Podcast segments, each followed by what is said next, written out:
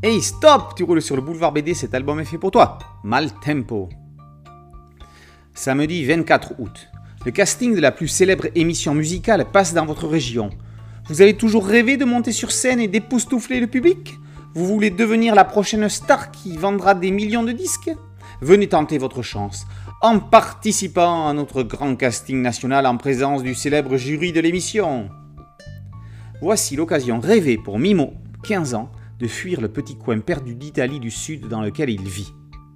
Il ne veut pas vivre reclus, il a de l'ambition, il a de l'espoir, il a une guitare. Un célèbre radio-crochet vient faire escale pour un casting. Il ne reste plus à Mimo qu'à convaincre sa bande de copains de l'accompagner dans l'aventure.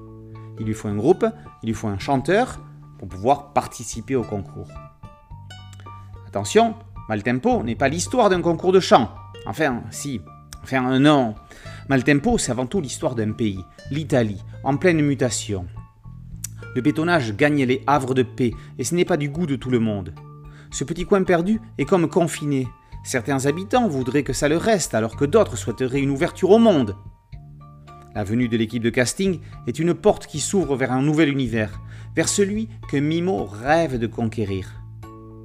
Il y a aussi un côté thriller avec Monsieur Stefano, et l'humour n'est pas oublié grâce à Lupo.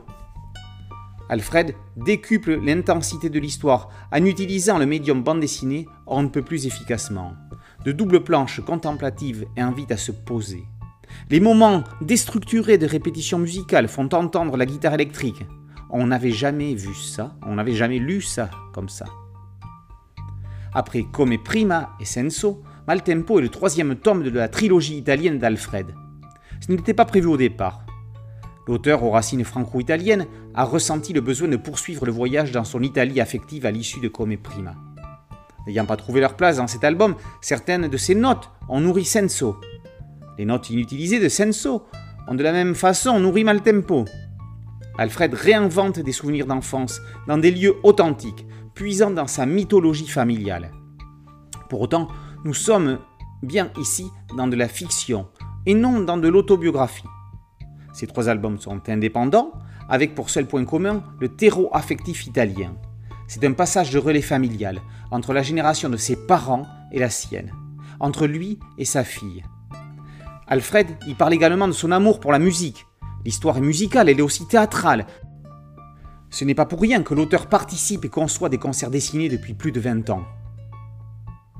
Alfred conclut donc une œuvre d'ambiance. Il n'a pour autant pas l'intention de quitter le pays qu'il nous annonce probablement retrouver dans un album plus autobiographique, à moins qu'il ne fasse avant un détour vers des univers plus éloignés. En attendant, profitons de cette escale hors du temps, hors du monde terrible d'aujourd'hui et de l'actualité terrifiquement anxiogène. Maltempo, par Alfred, est paru aux éditions Delcourt.